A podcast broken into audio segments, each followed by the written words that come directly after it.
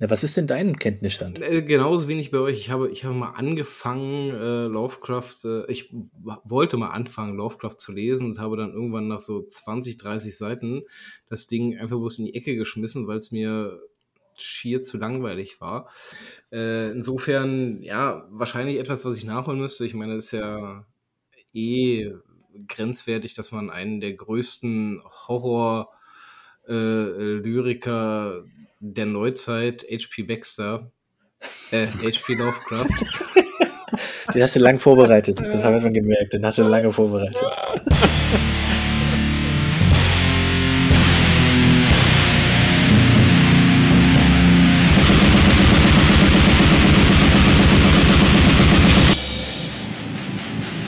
Tachchen allerseits, willkommen zu einer weiteren neuen Folge von unserem Podcast. Äh, wahrscheinlich der schlechteste Folge, die wir jemals aufnehmen wollen oder aufnehmen werden, zumindest wenn es äh, danach geht. Ähm, was Mo doch so verheißungsvoll in der letzten Folge schon angekündigt hat, ne? weil die Folge heute wird schon mal nicht gut. Das heißt, wir selber sind schon allein durch diese Ansprache äußerst demotiviert, heute was Vernünftiges aufs Parkett zu legen. Und ich gehe auch stark davon aus, dass die Erwartungshaltung äh, der Zuhörer dementsprechend relativ gering sein wird. Ergo wird das höchstwahrscheinlich beschissenste Folge ever. Aber wollen wir mal gucken. Ne?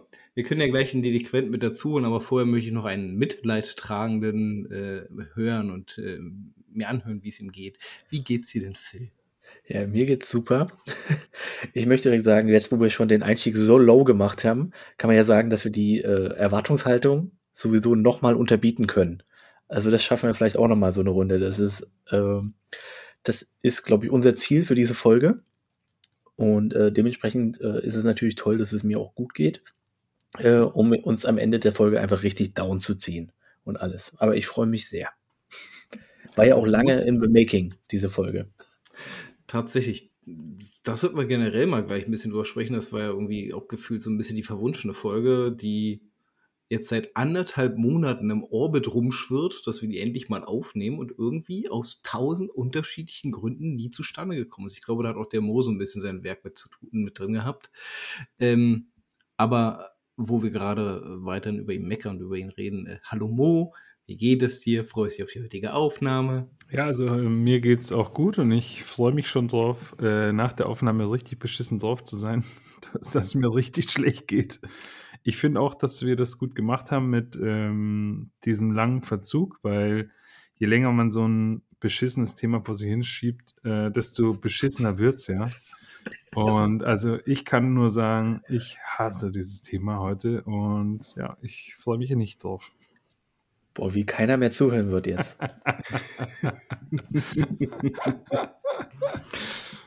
Aber äh, du bist ja gerade schon beim Thema, apropos Themen, äh, auf die man keinen Bock mehr hat. Mo, ah. Du wolltest was erzählen. Themen, auf die man keinen Bock mehr hat. Ja, ich habe heute was Lustiges äh, gesehen auf Instagram mal wieder. Ähm, in letzter Zeit bin ich ja dann doch mal wieder äh, hin und wieder mal aktiv auf Instagram und gucke ein bisschen durch. Und ich habe da auch den ähm, einen oder anderen Kanal abonniert, unter anderem den Hartschnack-Kanal und der, ich habe irgendwie was Witziges gelesen und zwar wollte irgendwie auf ein Wiegedurt-Konzert in Bremen. Ich weiß den Veranstaltungsort jetzt nicht mehr auswendig.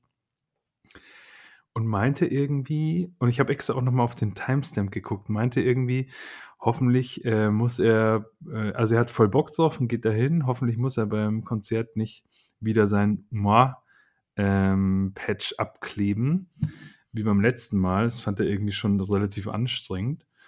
Und irgendwie so sieben Stunden später nach diesem Storyposting kam ein neues Storyposting mit den offiziellen Regularien für dieses Konzert von diesem Veranstaltungsort auch über Instagram gepostet. Er hat es dann geteilt, wo dann irgendwie ähm, so ein großes durchgestrichenes Merch stand und dann irgendwie drunter eine ellenlange Liste mit Bands deren Merch unerwünscht ist auf diesem Konzert. Unter anderem dann halt eben auch moi, äh, aber auch ein paar andere Namen, die man ähm, auch meiner Meinung nach, das hat er selber auch geschrieben, aber auch meiner Meinung nach echt diskutieren kann. Ähm, gut, Inquisition ist zum Beispiel ja. dabei gewesen oder Drutk, da weiß ich ehrlich gesagt den Hintergrund gar nicht, war mir jetzt irgendwie neu, dass da irgendwas Kontroverses bei denen, aber ist ja auch wurscht. vielleicht einfach nur, weil sie Ukrainer sind. Ich habe keine Ahnung. Nee, nee, nee, nee, nee. Bei Drut ist es so, dass ein, zwei Bandmitglieder auch bei Hate Forest aktiv sind. Und Ah, okay. Hate Forest ist äh, eine doch sehr stark rechts gelagerte Band. Ich habe nämlich immer früher schon bei der Band immer so eigentlich mitbekommen, dass da große Zweifel und sowas gibt. Deswegen ist mir so ein bisschen dieser Hype der letzten Jahre oder sowas halt um die Band so ein bisschen fremd gewesen, weil ich halt immer eigentlich sie genau in eine Richtung eingeordnet hatte. Ich kann ja mal Ja, kurz die aber es- Liste nochmal ähm, holen. Können wir mal vorlesen, weil ähm, Alles vorlesen, damit wir richtig schön Werbung machen für jede Band. ja, genau. Also Mit der ersten schon mal schon. naja, Moment mal. Also, Namen waren aber auch definitiv zu Recht auf dieser Liste drauf. Ne? ja, Ein paar waren ja, ja. definitiv, also die zwei, die ersten zwei, die oben stehen, wenn ich mich recht erinnere, sind definitiv äh, die Speerspitze des Ganzen eigentlich. Genau, also die braucht man nicht vorlesen. Äh, Es gibt auch ein paar andere, aber zum Beispiel Impelled Nazarene, das war mir irgendwie neu. Also ich, wie gesagt, ich, äh, ich, das ist ja auch so eine Sache, ich beschäftige mich mit diesem Thema auch so wenig, weil es mich eigentlich ehrlich gesagt nicht so richtig interessiert. Aber jetzt zum Beispiel Impelled Nazarene, ähm, gut, ein paar Namen sagen mir ehrlich gesagt gar nichts. Nagaroth ist zum Beispiel auch dabei. Na, Pest Noir, die Hintergeschichte kenne ich, das ist mir klar. Ähm, gut, und den Rest, naja, gut, dann ist Inquisition dabei. Also, ja, der hat mal irgendwie, ich glaube, der hat mal irgendwie als 16-Jähriger oder so so ein bescheuertes Foto aufgenommen vor so einer SS-Flagge aber halt in Südamerika. Ich glaube, das muss man echt auch im Kontext sehen. Ich, also ich meine, der Typ ist definitiv Mischugge. Da, da brauchen wir nicht drüber streiten oder so. Ähm, diese Kinderporno-Geschichte mit dieser total affigen äh, Begründung von ihm auch dann, warum er das gemacht hat, ist einfach, einfach so durch. Äh, das ist keine Frage, aber ich meine, also, also ihr wisst ja, wie ich dazu stehe. Hm. Philipp hat es in der letzten Folge sehr, sehr gut ausgedrückt ich darf zitieren, Originalzitat Philipp. Meiner Meinung nach sollten im Black Metal alle Musiker einfach nur mal ihre dumme Fresse halten und einfach nur Musik spielen. Das war ein frei, freies Zitat, aber so ungefähr war das schon. Ich, ich erinnere mich, ja. ja, naja, naja, so ist es. Also ich muss mir den nächsten, bei den nächsten Konzerten auf jeden Fall zweimal überlegen, ob ich mir das eine oder andere T-Shirt anziehe oder nicht. Ist halt doch so. Ihr macht immer Witze drüber, aber es ist de facto so. Das war jetzt ein Beweis dafür, dass es so ist. Aber um auf den Zug nochmal kurz aufzuspringen, ähm, es war ja auch die Tage jetzt, dass ja Wiegedot einen unheimlichen Shitstorm kassiert haben, weil sie eben auf, ich glaube, auf Amerika-Tour zusammen mit Mgwa waren. Hm. Und sich dazu gezwungen gesehen haben, nochmal auf ihre eigene Vergangenheit in Punk- und Hardcore-Bands äh, hinzuweisen und definitiv nichts mit diesen Gedanken gut zu tun zu haben, wo sich auch die Leute schon wieder das Maul zerfetzt haben. Ich, ich bin es ein bisschen leid. Also ich, ich weiß auch immer nicht, äh, sehe ich es seh bei Mgwa nicht so eng, weil ich die Band rein musikalisch so gerne mag?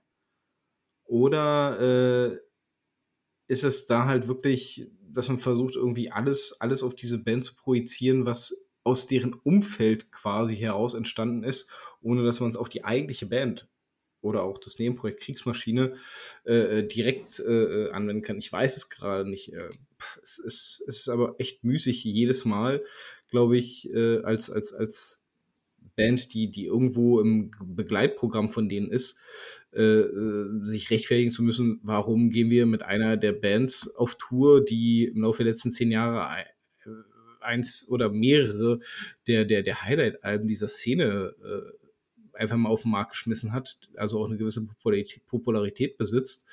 Und ähm, ja, ich stelle es echt, also mich als Fan nervt es schon und ich glaube, als Künstler wird sich noch weitaus mehr nerven. Egal ich find's, auf Seiten von Nuga oder der anderen Band. Ja, desto komischer ist ja jetzt auch diese, also hier, äh, diese Verbotsliste von dem neuen Konzert von Wiegedot, von einer Band, die mit einer der besagten Bands auf Tour war, ja. ob das als einfach nur eine Reaktion ist oder ob das wirklich einfach nur der Veranstalter vor Ort ist, weil es kann ja sein, dass es einen, ähm, ja, im bestimmten, in Lo eine Lokali Lokalität ist, die halt ein bestimmtes Klientel normalerweise bedient und dementsprechend äh, so oder so schon darauf liegt, dass die Securities, die da arbeiten, eh schon auf diesen Kram krass hardcore getrimmt sind. Hm. Oder ob das vielleicht sogar auf irgendeine andere Art und Weise eine Reaktion darauf ist, nur um zu zeigen vom Label. Vielleicht ist so, nee, okay, das machen wir jetzt weg, nur damit es hier gezeigt wird, dass wir halt äh, nichts damit zu tun haben oder so. Aber es ist keine Ahnung. Ich meine, bei einer Band, die halt aus dem gesamten, also wie gedot, aus dem gesamten Dunstkreis von Amenra und alles Mögliche kommt, ist es irgendwie so abstrus, darüber zu reden. Ja. Irgendwie, Ja. und die sind ja auch eigentlich intelligent genug alle, um irgendwie ihr Research zu machen. Deswegen äh, ist es umzu verwunderlicher, warum das eine passiert und das andere passiert irgendwie. Und ich finde halt bei dieser, bei dieser Liste halt faszinierend, dass so diese, diese großen Eklats der letzten Jahre, ne, ähm, die sind anscheinend mittlerweile unter Dummheit äh, vergessen worden. Ich sag nur Take. Ja, genau. wollte gerade fragen, genau, steht Take ja, drauf? Genau, wollte ich auch Take sagen, steht nicht wollte Ich drauf? auch sagen. Ja, Okay. ja. Nee, Parteien, drauf. ähm, selbiges Spiel, warum sind die da nicht mit drauf, wenn man doch gerade so rigoros mit der Axt durch den Wald geht? Dann aber halt auch schon wieder, ich habe ich hab halt das Gefühl, dass es teilweise total ohne Sinn und Verstand ein Name-Dropping darauf ist, da könnte eventuell irgendwer mal was gesagt haben, alle schmeißen das drauf auf die Liste. Steht Ja, das ist halt- Section drauf? Ich weiß es gerade nicht. Nee. Ja, siehst du, der Typ ist auch ein Hardcore-Nazi einfach, ne? Also, Und wie viele Dissection-T-Shirts siehst du regelmäßig? ja. Also das wollte ich auch noch sagen. Die, die Liste ist auch so wirklich, die ist komplett random. Und ähm, ich meine, also ich, ich kenne ja äh, jemand, der so im Veranstaltungsbereich arbeitet, die, die sind da sehr konsequent. Ja, die sagen auch, nee, XY sind Freunde von Z und die sind die und deswegen kommen die nicht bei uns und spielen da nicht fertig. Und haben die, also das machen die schon von vornherein. Die machen aber Ja. keine Listen publik mit Merch, den man nicht tragen kann oder so, sondern das machen sie dann halt irgendwie, ich weiß ehrlich gesagt gar nicht, vielleicht an der Tür oder so. Auf jeden Fall, ähm, ich glaube, das ist ein bisschen konsequenter als so ein Bullshit. Also ganz ehrlich, diese Liste ist so, also wirklich, als ob da jemand auf Wikipedia gewesen wäre und eingegeben hätte, äh, NSBM und dann halt einfach alle Namen abgedruckt, die in diesem Wikipedia-Eintrag irgendwo vorkommen. Egal ob assoziiert mit NSBM oder Vorwürfe von NSBM oder de facto fucking NSBM Mhm. oder so. Also pf, total bescheuert. Ich weiß auch nicht. Ja, tatsächlich. Naja, also auf jeden Fall, das ist auch so ein Thema, das ist einfach müßig. Was hat er dann jetzt hier geschrieben? Ähm, ja, dass Mord drauf ist, findet er halt irgendwie lächerlich und dann lässt es es einfach bleiben, weil irgendwie findet es einfach, ja, findet es halt bescheuert einfach. Ist, ist schade für Wiegedot, weil es echt immer sehr gute Konzerte sind. auf jeden Fall. Ja. Auf jeden Ja, Fall. tatsächlich. Tatsächlich. Ja, also schon wieder ein Downer, ne? Super, in einer Downer-Folge noch so einen Downer mit drin zu haben. äh, aber wir, wir wollen ja auch mal für das ein oder andere Highlight äh, weiterhin sorgen. Ich habe ja in der letzten Folge anklingen lassen, dass ich dieses kurze Gespräch mit den Jungs von Panzerfaust hatte. Ja, Und jetzt weiß ich gar nicht, habt ihr es verfolgt? äh, Es gibt eine offizielle Ankündigung von Sons of Perdition 3. ah, nice. Nee, habe ich nicht verfolgt. Ich habe in den letzten zwei Wochen so gut wie gar nichts mitbekommen. Also dann gebt mir eine Sekunde und ich lese euch vor. New Album Announcement. Sons 3. Sons of Perdition Chapter 3 The Astral Drain. Wird released am 22.07. Ich finde es interessant, dass sie Nice. auf Deutsch geswitcht haben am Ende der, äh, des Announcements. Das ist äh, interessant. Krass, oder? ja, ich habe da festgestellt, dass da noch sehr viel Text noch kommt, also dachte ich mir, Abkürzen. äh, kürzen wir es ab. ja, vielen Dank für diese auch- schöne Vorleseeinlage. Auch wenn man es mir nicht anhört, äh, Deutsch ist ja meine Muttersprache. Äh, Naja. Ein bisschen einfacher mit. Ein bisschen einfacher. Nee, aber geil, also da freue ich mich drauf. Das. Konzert war wirklich nice und hat mich auch nachhaltig äh, geprägt. Und jetzt, ich habe ja die letzte Folge geschnitten, bald kommt sie raus. Ähm, und äh, habe dann auch nochmal eure Konzertberichte mir zu Gemüte geführt, natürlich. Und so muss ich ja mithören. Äh, ja, das war schon irgendwie geil, auch so im Rückblick, muss ich sagen. Ähm, irgendwie, also es, der, der Eindruck reift gerade so in mir, wie so ein, wie so ein guter Wein. Sehr schön. Das ist echt, Übrigens- echtes Lob. Ja, Übrigens, äh, da muss ich mir gerade, muss ich euch noch ganz kurz ähm, auf den Sack gehen mit etwas. Müsst mir bloß eine kurze Sekunde geben. Ich habe nämlich etwas entdeckt und das werde ich mir wahrscheinlich direkt äh, im Zusammenhang mit dieser Veröffentlichung dann zulegen. Äh, so, jetzt muss ich bloß den Panzerfaust instrumental. Jetzt hör mal auf. Kl- Klagesang. Klagesang, Akustik. Ja, nachdem du so begeistert bist von so Instrumental, Akustik, Klagesang gedöns, ja.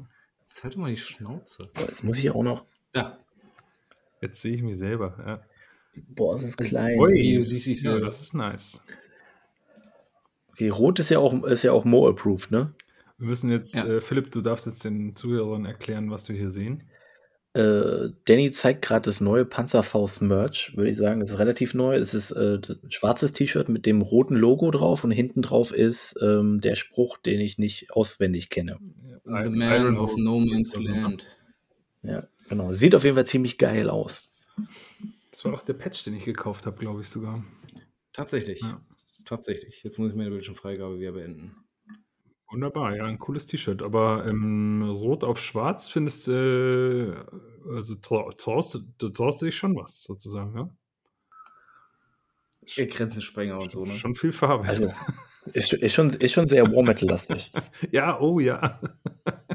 War Metal-Fan. War Metal-Fan Danny. So. Ja, komm, jetzt Schnauze hier, äh, bevor die Laune hier zu gut wird. Ne? Mo, erzähl mal, um was für ein Kack kümmern wir uns denn heute? Ja, wir beschäftigen uns heute mit äh, einer richtig beschissenen Band aus dem Drecksland Deutschland, ähm, Dass es nicht verdient hat. das es nicht verdient hat, weil es Deutschland einfach nicht verdient hat. Und äh, ja, mit meinem mit Abstand am meisten gehassten Genre natürlich auch, also Death, alles was mit Death Metal zu tun hat, einfach nur zum Kotzen. Die Band heißt Sulfur Aeon und ich muss sagen, ich war doch einigermaßen erstaunt, wie scheiße die sind. nee, jetzt mal im Ernst. Also, ja, ähm, wie kam er echt drauf? Ich glaube, Danny, du hast es vorgeschlagen, oder?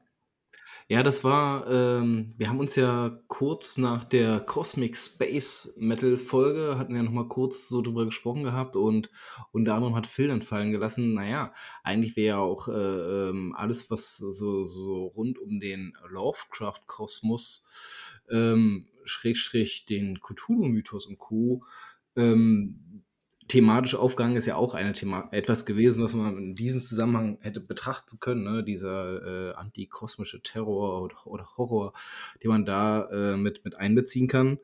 Ähm, woraufhin wir auch noch kurz den Gedanken fangen lassen hatten, es wäre wieder Zeit für ein im Brennglas. Äh, und dann ist mir genau mit den beiden Kategorien diese Band eingefallen, die sich genau in diesem Lovecraftschen Kosmos bewegt und zwar nur äh, ein richtiges Konzept darum aufgebaut hat und das auch mit einer unglaublichen Vehemenz durchzieht. Eine Band ist mit einer überschaubaren, mit einem überschaubaren Output bis dato, wo es sich aber auch lohnt, sich dem mal zu widmen.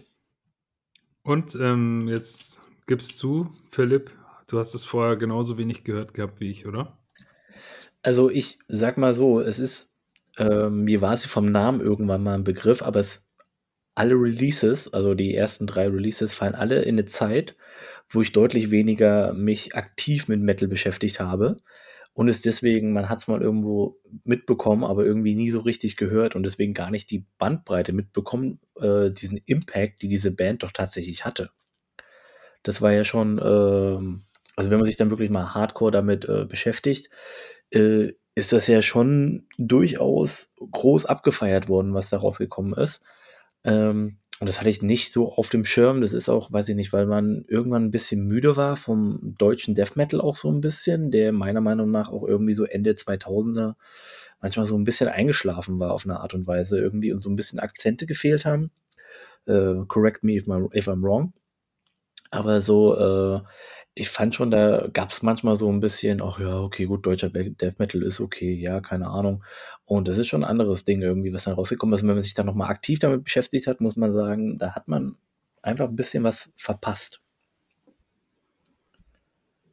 Ja, ist ja nur dezentes Spoilering. Also nur ein bisschen. Ja. ähm, also ich muss dir auch vorhin ganz zustimmen, Phil. Also es gab so eine, so eine, so eine Brachlandphase gefühlt, wo es so zwei, drei halbwegs konstant gute deutsche Death Metal Bands gab, aber irgendwie alles andere, was so, was so zu, zu, zu dem Zeitraum so rauskommt, so, so ein bisschen nur 15 war. Und dann kam so, ja, so um die 2010er, ein bisschen später, gab es gefühlt nochmal so einen richtigen Schwapp, so, so eine richtige kleine Welle, wo so, so drei, vier, fünf richtig, richtig gute Bands auf einmal auf der Matte standen, die man vorher überhaupt nicht so auf dem Schirm hatte. Und eine davon, na, äh, jetzt, ich sage immer Sulfur Aeon und ihr sagt immer Sulfur Aeon. Jetzt äh, bin ich ein bisschen. Nee, das sagt nur Mo. Ich sage auch Sulfur Aeon. Naja, ah okay. Man kann es ja, also. Aber es ist halt auch. Man kann es auch auf Deutsch aussprechen. Es sind oder? Deutsche, die können auch kein Englisch. Du, du kannst alles machen, Mo. Du kannst ja auch äh, Medaillen verteilen für Musikrichtungen. Also insofern kannst du auch hier über Sulfur Aeon sprechen. Aber äh, ganz kurz, das ist witzig, dass du sagst, Philipp können kein Englisch. Ich habe ähm, beim Autofahren, mir ist aufgefallen, also ich bin ja ein absoluter Newbie, was äh, Spotify angeht und ich benutze ja nur, danke an äh, Danny und seine Frau, ähm, ich, ich bin ja nur so ein Parasit an deren Spotify-Account. Jedenfalls ähm, da ist mir aufgefallen, man kann ja dann umswitchen, wenn man in der Einzelsong-Ansicht ist, kann man auf Lyrics umswitchen, falls die Band wahrscheinlich das halt irgendwie mitteilt. Und bei Sulfur Aeon, Sulfur Aeon, äh, kann man ähm, auf Lyrics umswitchen und ich habe dann so ein bisschen beim Autofahren mitgelesen und es war irgendwie schon witzig. Zuerst gedacht, die sprechen nur auf diesem Lovecraft-Jargon irgendwie, äh, ihr Chastur und sowas. Äh, aber nee, die versuchen auch Englisch zu sprechen. Ganz geil. Also, kleine Anekdote am Rande. Ähm, aber ich dachte wirklich, dass man die so ausspricht. Dass ich habe auch das erste Album, das ich von denen gehört habe, muss ich ja dazu sagen, ist das äh, Live-Album mal wieder gewesen, weil Live-Alben interessieren mich immer am allermeisten. Ähm, und das hat auch einen deutschen Titel, komischerweise. Obwohl alle Songs auf Englisch sind. Also, ah, Stoy Convoy? Stoy Convoy? Wie, wie ist das? Ähm, meinst unaussprechliche Kulte? Ja, genau. Hm? Das ist ähm, tatsächlich, wenn man sich mal ein bisschen damit auseinandersetzt, ist das ein Übersetzungsfehler gewesen, den Lovecraft selber ähm, irgendwann mal mit in seine Bücher übernommen hat. Also auch wenn du die amerikanischen oder englischen Versionen davon liest, dann spricht er dort von unaussprechliche Kulte oder unaussprechliche Kulte. Ähm, das ist so ein leichter Übersetzungsfehler und das haben die eins zu eins übernommen. Es gibt auch Bands, die sich so nennen, unaussprechliche Kulte, ähm, die dem Ganzen so ein bisschen, äh, äh, ja, wohlgesonnen gegenüber sind der ganzen Thematik. Ich glaube, da gibt es irgendwie eine südamerikanische Band, die so heißt. Es gibt, ähm, es gibt auch eine sehr, sehr große Death Metal Band, Tech Death Metal Band, die auf einem Album namens Annihilation of the Wicked äh, den letzten Song von unaussprechlichen Kulten ah, hat. Oh, oh, ja, ich glaube, also, das ist eine äh, bekanntere Band, ja. oder? Ja, ja, ich glaube Cannibal genau. Corpse. Ja, ja. Nee, also Nile heißen die, glaube ja, ich. Nile. Nile, genau, Nile. uh, apropos, apropos Nile, Mo, bitte erinnere mich dann gegen Ende dieser Folge nochmal an Niete. Okay, ja.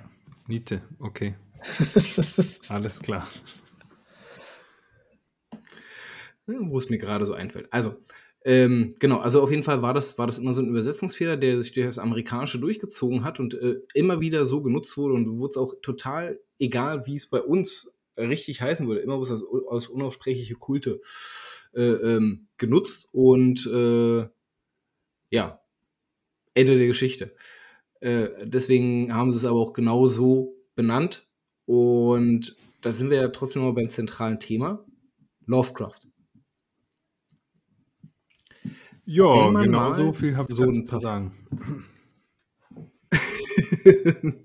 Wenn man mal so, so einen Parforce-Ritt so, oder gedanklichen Parforce-Ritt quer durch, durch, durch, durch sämtliche Bands die man so kennt, macht, fällt einem bei genauer Betrachtung auf, dass sehr, sehr viele Bands, manche mehr, manche weniger, aber sehr viele Bands Lovecraft irgendwo in ihren Thematiken mit drin haben.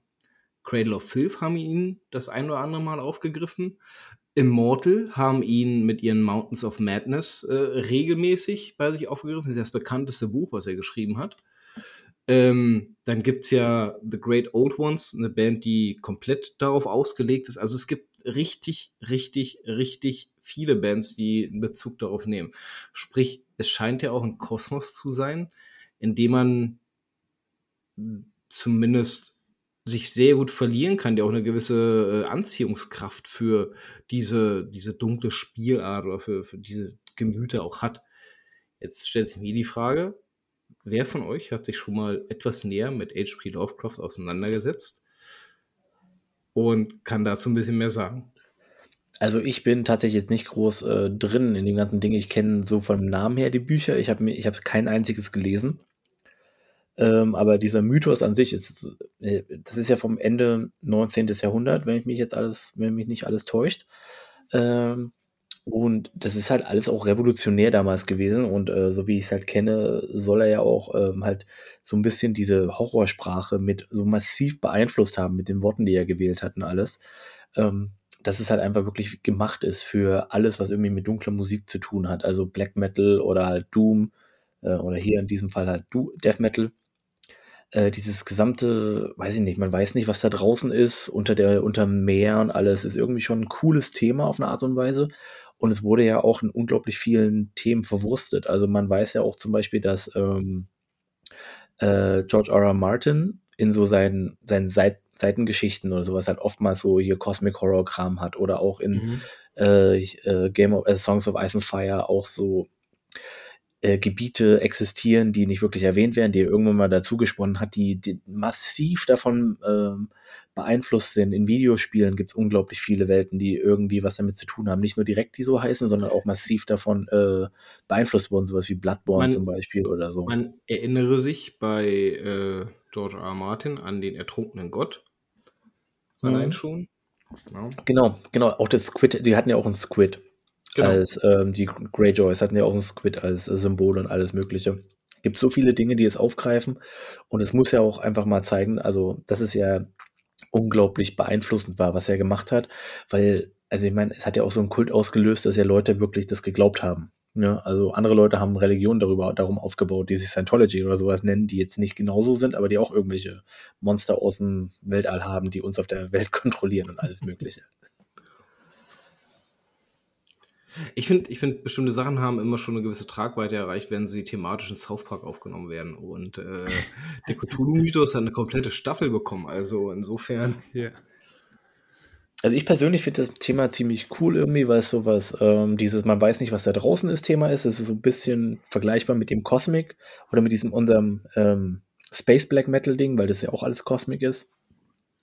Ja. Äh, ich finde ich find das Thema an sich ist irgendwie was Interessantes, man muss es nicht zu ernst nehmen es ist irgendwie, glaube ich, ganz gute Literatur. Und äh, ich finde aber, man kann da richtig cool was drauf machen, dass tatsächlich so viele Bands auch so unterschiedlich damit umgehen können, ist faszinierend. Das zeigt aber halt so ein bisschen die Tragweite und was man alles draus machen kann. Weil von Sulfur Aeon jetzt mal ausgesehen, wir reden jetzt halt natürlich nicht von so mega vielen Alben, aber wir reden halt auch einfach mal von über drei Stunden, wo man halt einfach nur dieses Thema verwurstet und das alles schon ein bisschen auch auf alle unterschiedlichen Götter. Die meisten Leute kennen ja immer nur Cthulhu. Aber es ja. gibt ja noch, keine Ahnung, äh, oh Gott, Jörg Sagoff oder wie er heißt oder sowas halt. Und ach hier, ähm, boah, ich kann die alle nicht aussprechen. Deswegen, das, das, ist das nächste Problem, ne? wo wir beim Thema unaussprechlich sind. Also Jegoffien, genau, und dann hier Nya Rallotep. Äh, ja. Alles schon gehört in aber, den Lyrics. Aber du hast nichts davon gelesen, kannst also von der eigentlichen äh, vom, vom, vom, eigentlichen Grundgedanken her, vom, von, von den eigentlichen Grundwerken her äh, gar nicht allzu viel daraus sehen. Wie sieht es bei dir aus, Mo? Ähm, ja, also ich, ich weiß, dass es eine riesengroße Bildungslücke ist bei mir. Also es gibt ja so ein paar äh, Autoren mit Werken, die so richtige, ähm, wie soll man sagen, so richtige Dimensionen erschaffen haben, also irgendwie eigene Galaxien von, von Welten und äh, dazu gehört natürlich Tolkien, dazu gehört von mir aus auch jetzt gar nicht mal nur Film, sondern äh, nur äh, Bücher, zum Beispiel auch Film, ist natürlich auch Star Wars dabei oder Star Trek. aber auch äh, eben Lovecraft oder zum Beispiel auch der Dude, der, ich weiß den Namen immer nicht, der Dune zum Beispiel geschrieben hat. Also so, so richtige komplexe Werke mit extrem äh, vielen Gestalten, äh, philosophischen Einstellungen, Religionen und so weiter und so fort. Ähm, und da ist Lovecraft auch dabei und ich weiß, dass darauf nicht nur im Metal, sondern generell auch popkulturell und alles und, und nicht nur popkulturell, sondern auch einfach schon seit Jahrzehnten übelst krass viel drauf referenziert wird und äh, damit gespielt wird und so. Insofern glaube ich, wäre es schon mal cool, sich damit auseinanderzusetzen. Außerdem finde ich auch so Horrorzeug irgendwie geil, aber ich weiß leider nichts. Also ich weiß und ich weiß wirklich, also nichts, nichts. Also ich habe wirklich gar keine Ahnung. Ich kann nicht mal, äh, ich kann die Götter nicht nur nicht aussprechen. Ich weiß, ich kenne sie einfach nicht. Ich habe keine Ahnung, um was es da geht. Hm. Nix, also wirklich gar nichts. Deswegen konnte ich auch entsprechend wenig. Ich habe mir ja, wie gesagt, dieses Mal die Mühe gemacht, äh, ein bisschen in die Lyrics reingeguckt. Ich konnte damit eigentlich kaum was anfangen, muss ich sagen. Aber es war interessant und faszinierend. Nee, ich meine, ich habe mir, hab mir mal so eine YouTube-Series angeguckt, wo das so alles so ein bisschen erklärt wurde und alles, mit- wo halt so all die Götter. Ich habe mir leider nicht viel davon gemerkt und so, aber so dieses altbekannte Ding, Cthulhu, ähm, wir müssen aufpassen, wie oft wir den Namen heute sagen, ne? Nicht, dass er aufwacht. Oh ja, für, Äh, vielleicht kann man Spiel machen. Ein, ein Euro pro Cthulhu. Ja, und Mhm. Gedan, Gedan.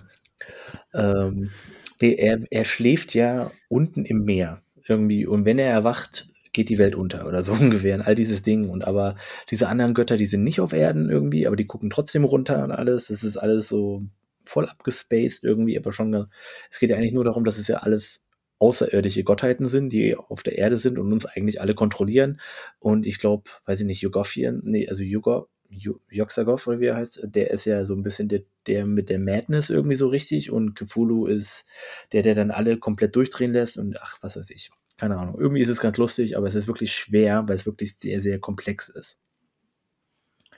Okay, also halten wir kurz fest, ähm, wir werden jetzt über eine Band reden, deren grundlegendes lyrisches, musikalisches wie auch optisches Konzept ähm, auf etwas basiert, das wir eigentlich gar nicht kennen. Na, was ist denn dein Kenntnisstand?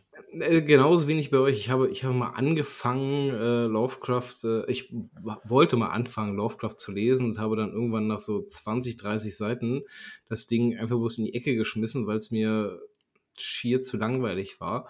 Ähm, ja, beim Lesen habe ich, habe ich nicht so die große Ausdauer. Da, äh, wenn mich das nicht packt, dann, ja, dann, dann, ja, dann ist halt in der Ecke.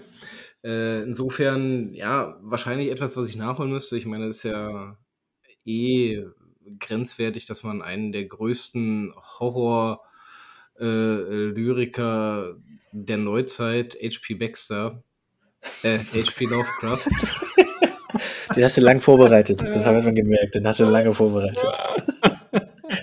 Aber ich meine, es stimmt ja beides. Äh, ja, auf jeden Fall. dass man den so außen vor lässt. Also ich, ich, ich würde, wie Moos auch schon gesagt hat, ich würde, glaube ich, irgendwann mal wirklich diese, diese Lücke füllen wollen, aber ja, derzeit halt eben nicht.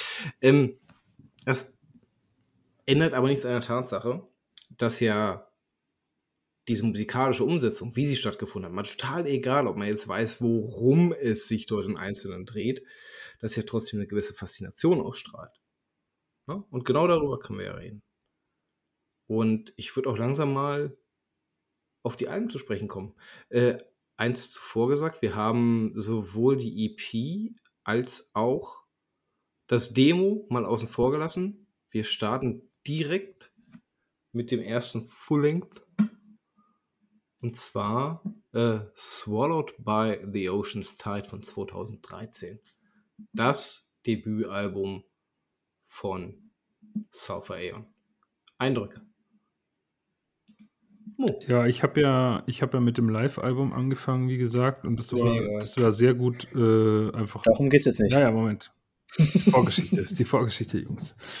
Äh, das war sehr gut, um einfach reinzukommen. Das Live-Album ist sehr gut, äh, bringt auch gute Stimmung rüber und so.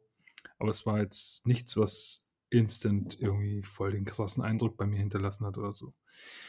Und, und dann habe ich das erste Album reingemacht und musste auch sagen, ja gut, hat schon gut angefangen. Wie gesagt, äh, da können wir auch noch drüber sprechen, aber die Cover-Artworks sind natürlich geil. Das muss man einfach so sagen. Die sind, und die transportieren ja schon genau das, was dann irgendwie auf einen äh, über einen hereinbricht.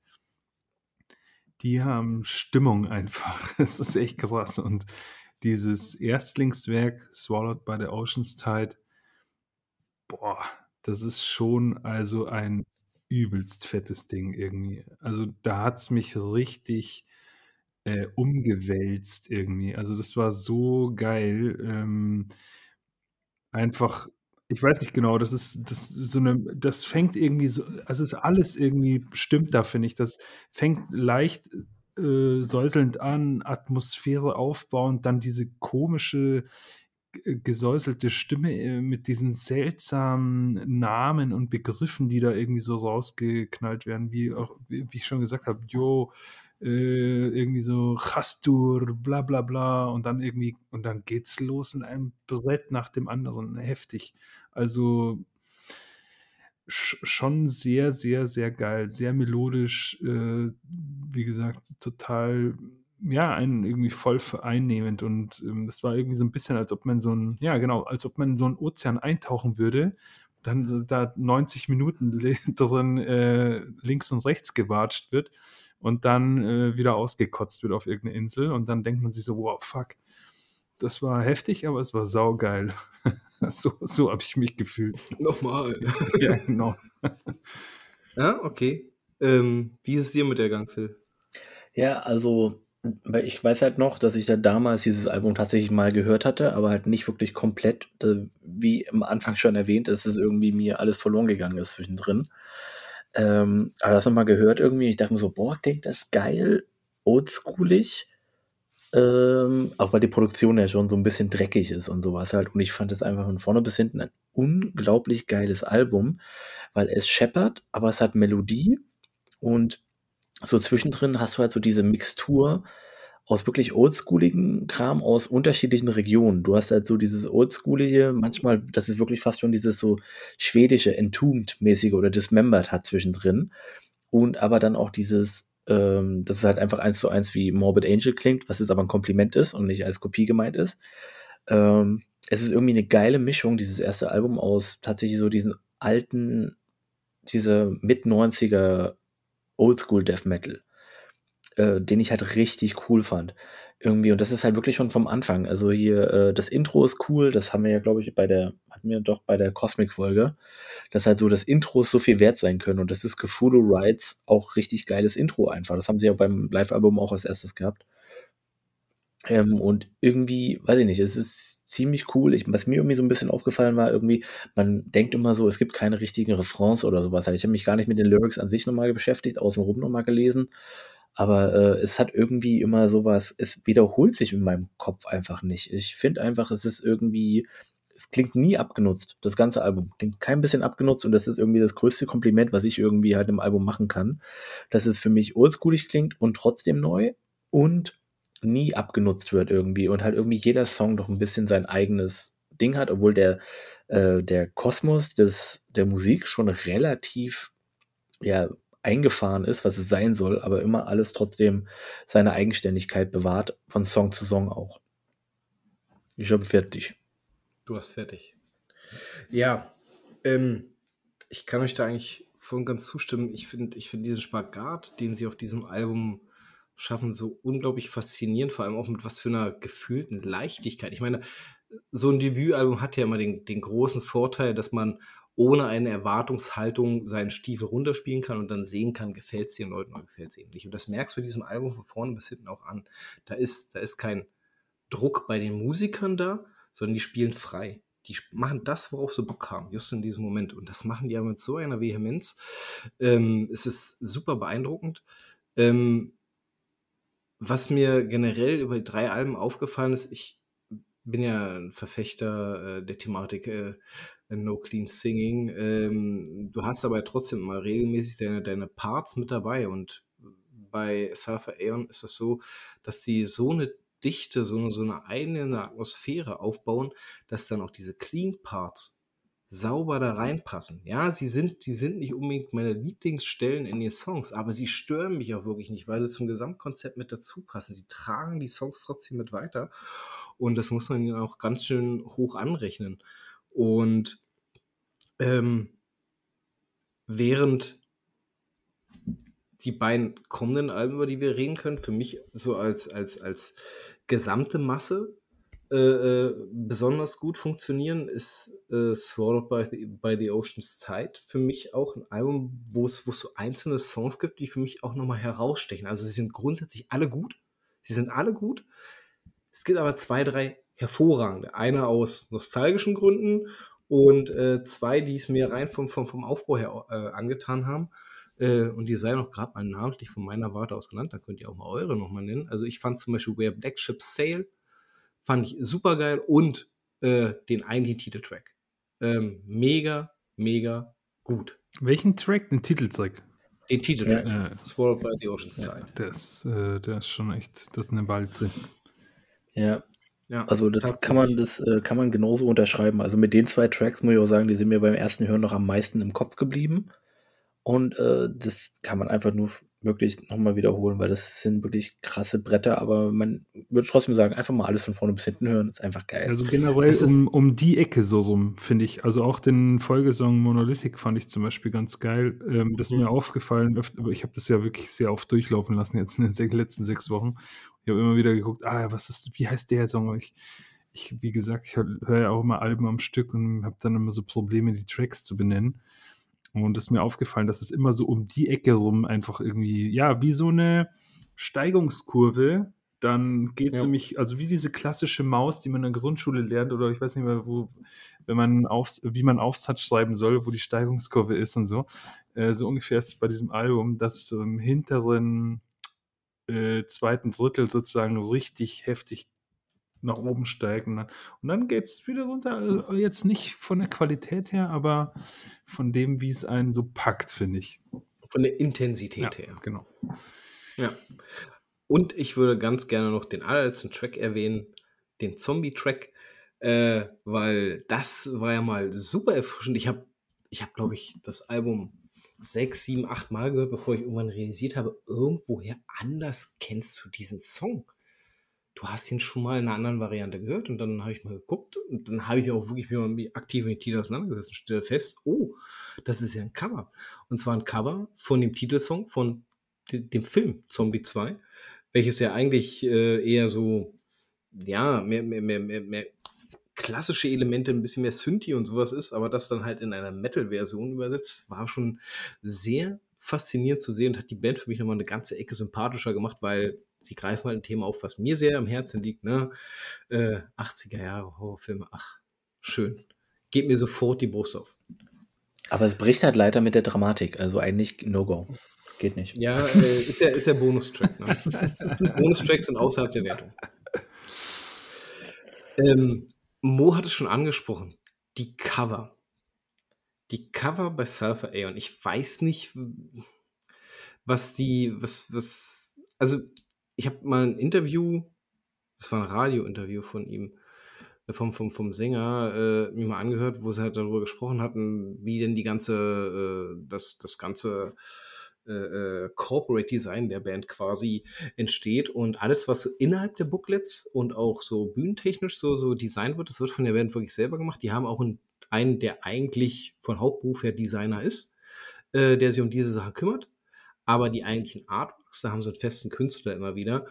Und das merkst du diesen Bildern auch an. Das ist, das ist der absolute Hammer, was für eine, was für eine Größenordnung diese aufgebaut sind, mit was für ein Detailreichtum. Und der erste, äh, Phil hat es vorhin ja angesprochen, ne? der Gott innerhalb des Ozeans, dessen Name nicht so häufig genannt werden sollte, äh, darauf abgebildet, aber in einem Detailreichtum super geil. Also ich könnte mich jedes Mal, wenn ich diese Alben höre, auch in den Covern mit verlieren. Und das haben sie irgendwie wirklich drauf, die Jungs.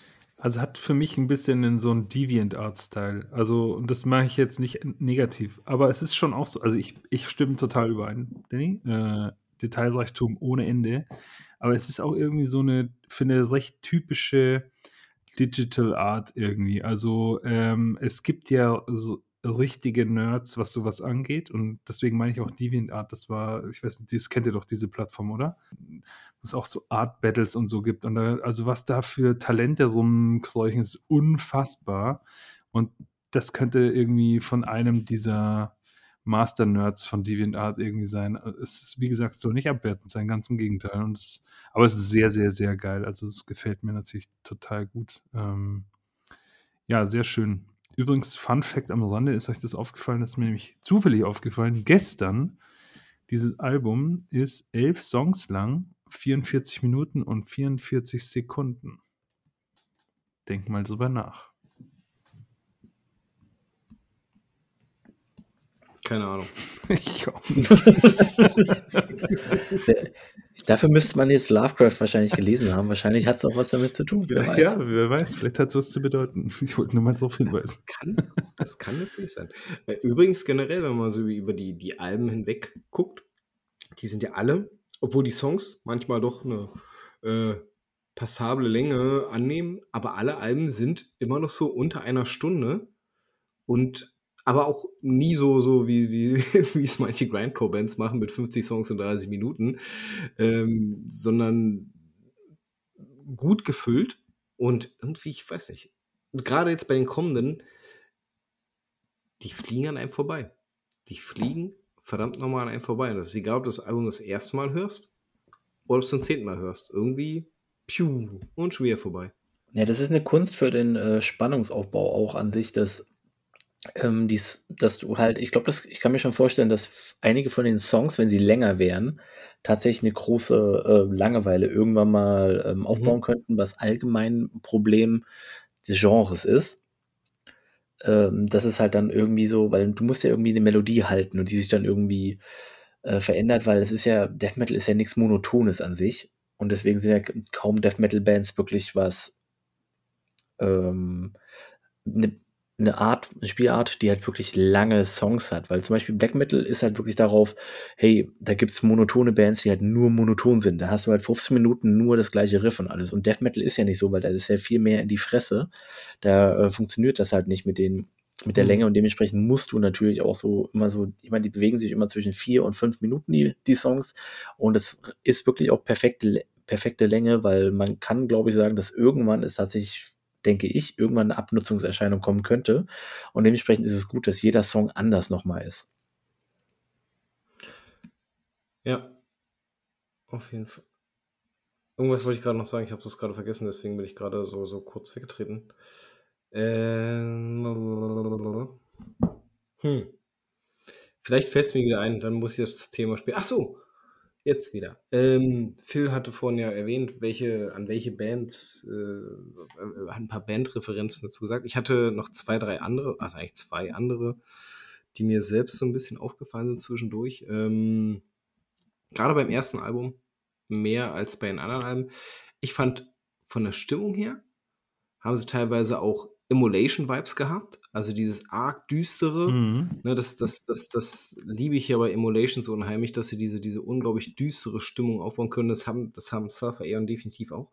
Und manche von den Melodiebögen haben mich dann doch ziemlich stark an Nile erinnert. Ohne sie eins zu eins zu kopieren, aber sie haben mich daran erinnert. Manche von den äh, äh Melodiebögen, ich ja, genau. Und dafür, darauf würde ich halt am besten eher beim letzten Album nochmal zu sprechen kommen, im Endeffekt, weil das ist halt dann wirklich so ein krasser, wo man wirklich merkt, okay, da ist ein krasser Einfluss da gewesen. Ja, Und so, aber definitiv, gerne. definitiv äh, ist, sind halt noch viel mehr Bands, als ich vorhin erwähnt habe, irgendwie. Aber das war für mich die ersten, die Bands, die ich als allererstes in meinem Kopf hatte, als ich es gehört hatte. Ist so, das klingt eins zu eins so und irgendwie doch auch so. Ja. Gut, wollen wir mal ähm, Swallowed by the Ocean's Tide vorerst verlassen und übergehen zum zweiten Werk. Äh, 2015 dann erschien Gateway to the Antisphere. Äh, allein das Cover äh, sagt dem eigentlich schon, wo der Hase hier langköpft. Das ist auch schon wieder der Hammer, in was für ein Detailreichtum das Ganze hier äh, äh, ja, dargestellt wird. Ich muss sagen, das habe ich ja vorhin schon angedeutet, sowohl hier und als auch beim Folgealbum ähm, Im Gegensatz zum ersten Album sind mir hier keine einzelnen Songs im Gedächtnis geblieben. Nicht, weil die Songs nicht gut sind und nicht, weil die Songs keinen Wiedererkennungswert haben, wenn ich sie höre, sondern jedes Mal, wenn ich diese Alben reingelegt habe, habe ich sie angemacht und habe dann irgendwann realisiert, dass sie vorbei sind, als sie vorbei waren. Ohne dass ich jemals einen Blick zwischendurch darauf geholt habe, okay, welcher Track ist das jetzt? Der ist ja ganz geil oder hm, der nervt mich gerade ein bisschen, welcher Track ist das jetzt? Äh, das hat überhaupt nicht stattgefunden bei diesen Alben. Die haben also wirklich ein unheimlich konstantes Level durch das komplette Album durch. Ähm, also so ist es mir zumindest ergangen damit. Ähm, weiß nicht, stimmt ihr mir dazu oder habt ihr trotzdem noch so, so, so, so einzelne Highlights für euch, die ihr da rauspicken würdet? Jetzt, wir sprechen jetzt direkt erstmal von den äh, Gateways to the End des vier. Also ich würde das jetzt erstmal eine Frage stellen wollen, was du so sagst, weil das ist ja sehr euphemistisch ausgedrückt. Man könnte auch zu dem, was alles, was du jetzt gesagt hast, könnte man auch sagen, naja, fällt halt nichts auf, weil alles irgendwie ein Brei zusammenschrumpft.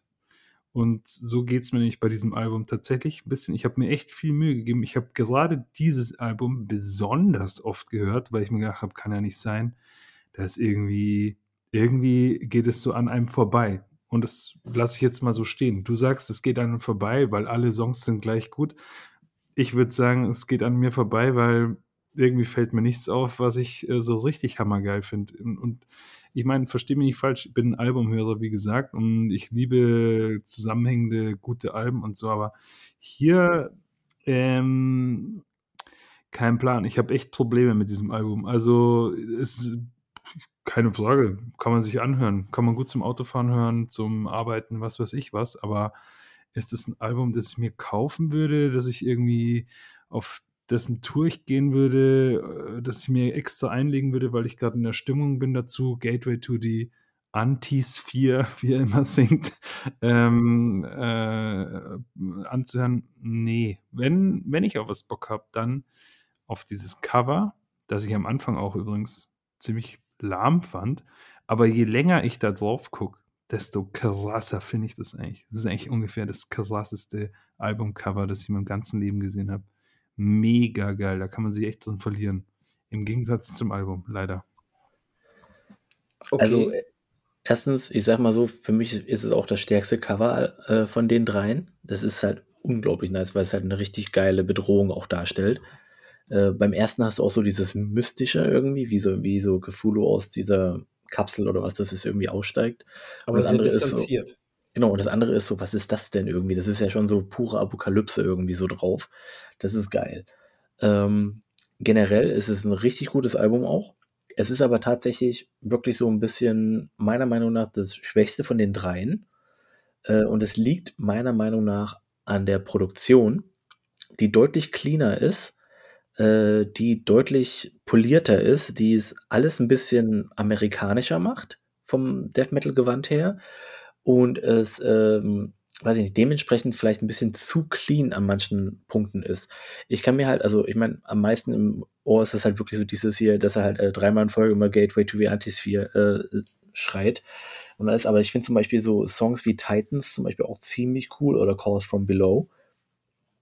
Äh, aber ich glaube, was halt viele, was ich dann auch noch gesehen habe an sich, ähm, warum ich es als Schwächstes finde und aber halt auch äh, viele andere Reviewer zum Beispiel es auch immer noch sehr, sehr gut finden, aber halt tatsächlich schwächer als äh, das erste Album zum Beispiel oder auch das dritte dann, ist wirklich, dass die, der größte Kritikpunkt war, dass es zu clean produziert ist und das ist, glaube ich, auch mein Kritikpunkt an dem Album, dass es alles ein bisschen zu clean an manchen Stellen wirkt, ob für eine Musik oder ein Thema auch äh, eine Band, die halt auch irgendwie doch eine gewisse mystisch, mystische, bedrohliche Art haben will. Und dann ist eine zu cleane Produktion vielleicht genau das, was dann irgendwie kontraproduktiv ist zu dem, was sie eigentlich an Stimmung transportieren wollen. Mhm. Also, Mo, würdest du das Album jetzt als schlecht bezeichnen? Nee, also jetzt schlecht nicht, aber ich würde es tatsächlich als, ich sag's jetzt überspitzt, wir brauchen ein bisschen kontrovers, ich würde es als belanglos bezeichnen. Leider. Ja, belanglos wie deine Haare. ja, ich habe gewusst, dass du jetzt beleidigt bist. Sorry. Nein. Nein, du, ach Quatsch, nein. Können wir gleich im Anschluss nochmal über Deathspell Omega sprechen.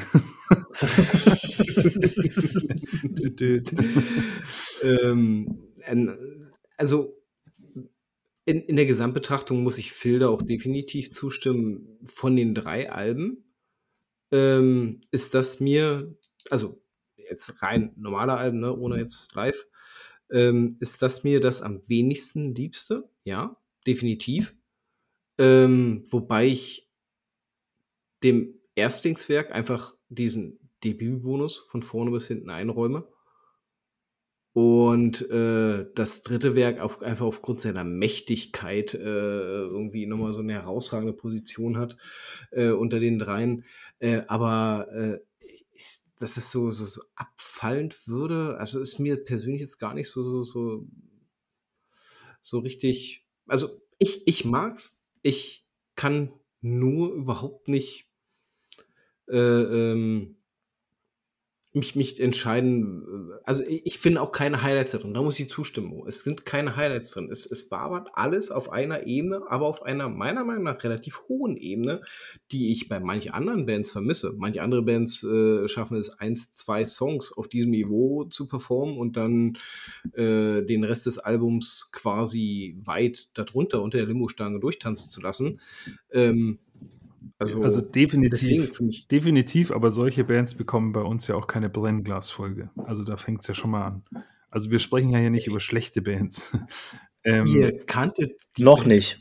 Noch nicht. Ja. ähm, ich muss noch eine Sache hinzufügen, und zwar jetzt, wo ich es nochmal gesagt habe, auch mit Gateway to the Antisphere. Ähm, ich muss sogar sagen, ich muss jetzt doch korrigieren. Es gibt doch einen Ausreißer auf diesem Album, und zwar tatsächlich der Titelsong, der mich das meine ich, also ich, ich möchte wirklich jetzt nicht absichtlich schlecht über dieses Album reden, aber der mich wirklich ein bisschen genervt hat, nachdem ich das Album ungefähr 30 Mal gehört habe, weil dieser Refrain gar so ähm, Refrain-mäßig ist. Refrain, also ihr wisst, was ich meine. Ähm, also geile Gitarre und so, sehr eingängig, aber irgendwie, das war schon, das war schon so überdreht, dass es mich irgendwie dann doch genervt hat. So ein bisschen wie, als ob man im Radio halt irgendwie irgendeinen Song zum hunderttausendsten Mal hört und sich denkt so, oh, Alter, ey, zum Kotzen, kein Bock mehr. Oder wie du neulich irgendwie bei dem Live-Konzert eben gesagt hast, ey, einmal noch Pandemonium und ich flipp aus.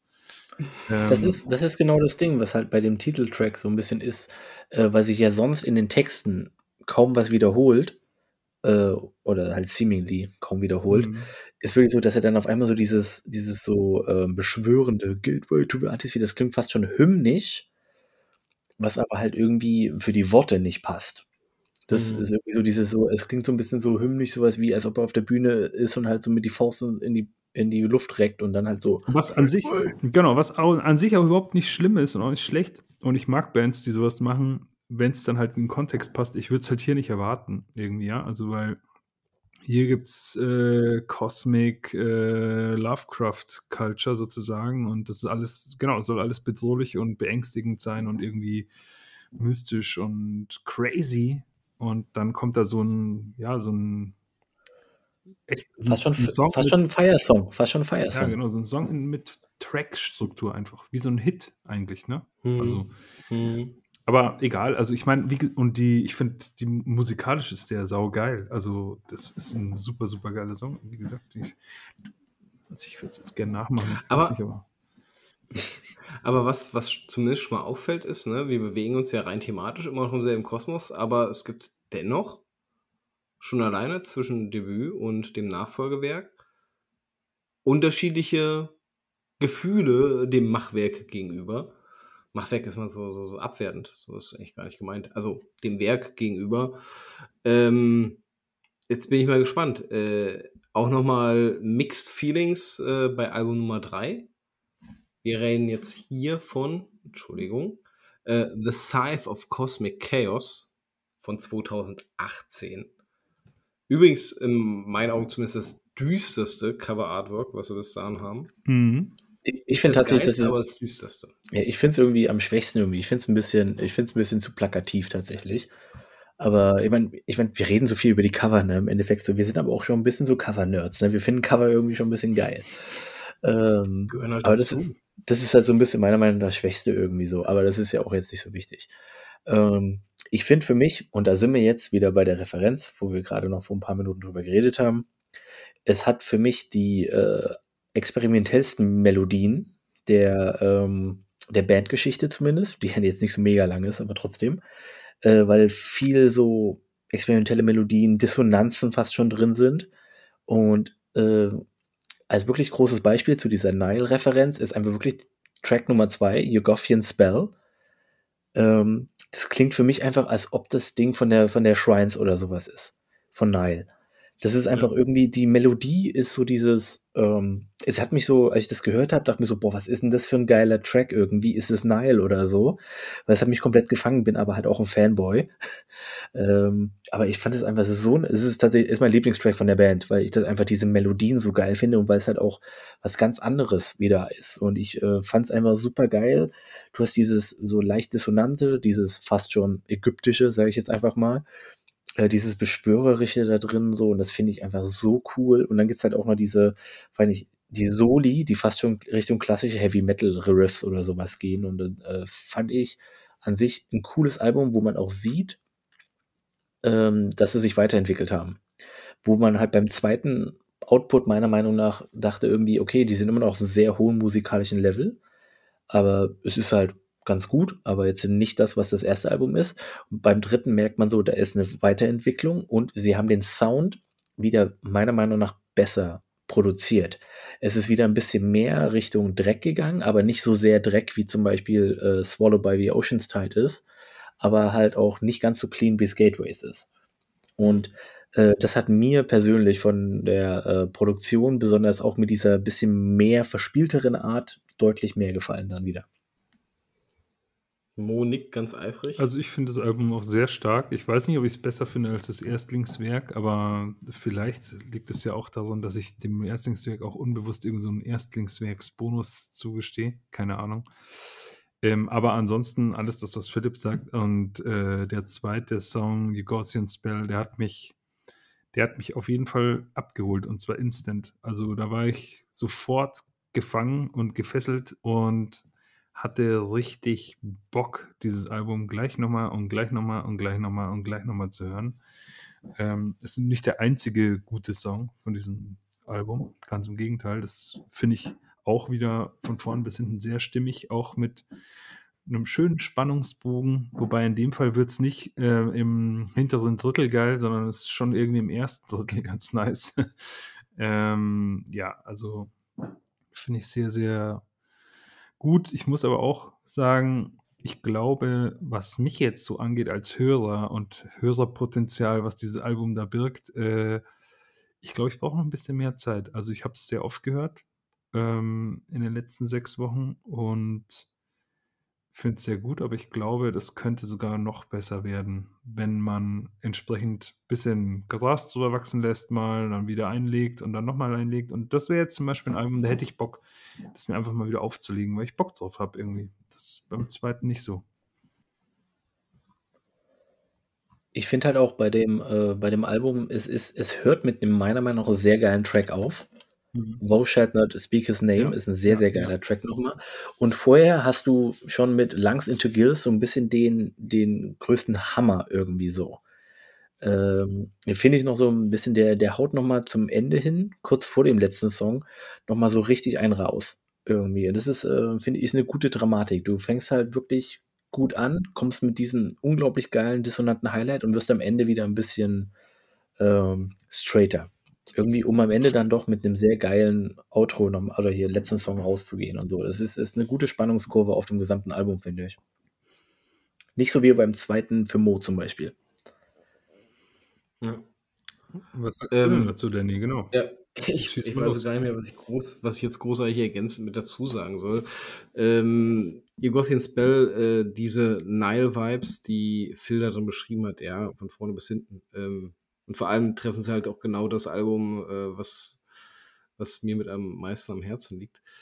Ähm, ich fand, ich, also grundsätzlich ist ja der Sound der Band, egal welches der Alben du hörst, ist ja immer schon sehr, sehr einnehmend, sehr präsent, sehr, sehr mächtig. Ne? Aber ich finde, da haben sie irgendwie es geschafft, mal irgendwie eine Schippe draufzulegen. Also das Album, das, das verschlingt dich halt. Ne? Das, was der Titel des ersten Albums sagt, das macht genau dieses Album. dich verschlucken. Einfach mit, mit, mit dieser puren Soundgewalt. Ähm, super faszinierend. Ähm, und da muss ich auch Mo zustimmen. Ich glaube, das ist auch von, von, von seinem Detailreichtum her ein Album, dass du auch beim 20. Mal, 30. Mal hören, immer noch nicht in Gänze erfasst hast, weil einfach so viele kleine Details damit dabei sind. Sei es nun äh, die Abänderung von Melodieführungen oder auch äh, kurze Breaks unerwartet, die damit drin sind. Es ist, es ist vor allem gerade für das Genre Death Metal äh, unglaublich komplex. Unglaublich komplex und es, das, davon lebt es. hält es halt spannend. Ähm, ich glaube, was den, den eigentlichen Spannungsfaktor anbelangt, ist das das reifeste Werk und auch das, das, das umfangreichste Werk, was wir bis dato auf die Beine gestellt haben. Und da können wir dann später mal drüber reden. Die zeigen aber auch klipp und klar, dass da immer noch Saft auf der Batterie ist. Ja, Obwohl und schon deutlich mehr Klargesang. Tatsächlich. Extra für dich. Extra nur für mich. Er kann sein, dass dann irgendwann da den Bogen überspannt werden. Da haben sie, also äh, bei Decipher of Cosmic Chaos haben sie es noch nicht geschafft.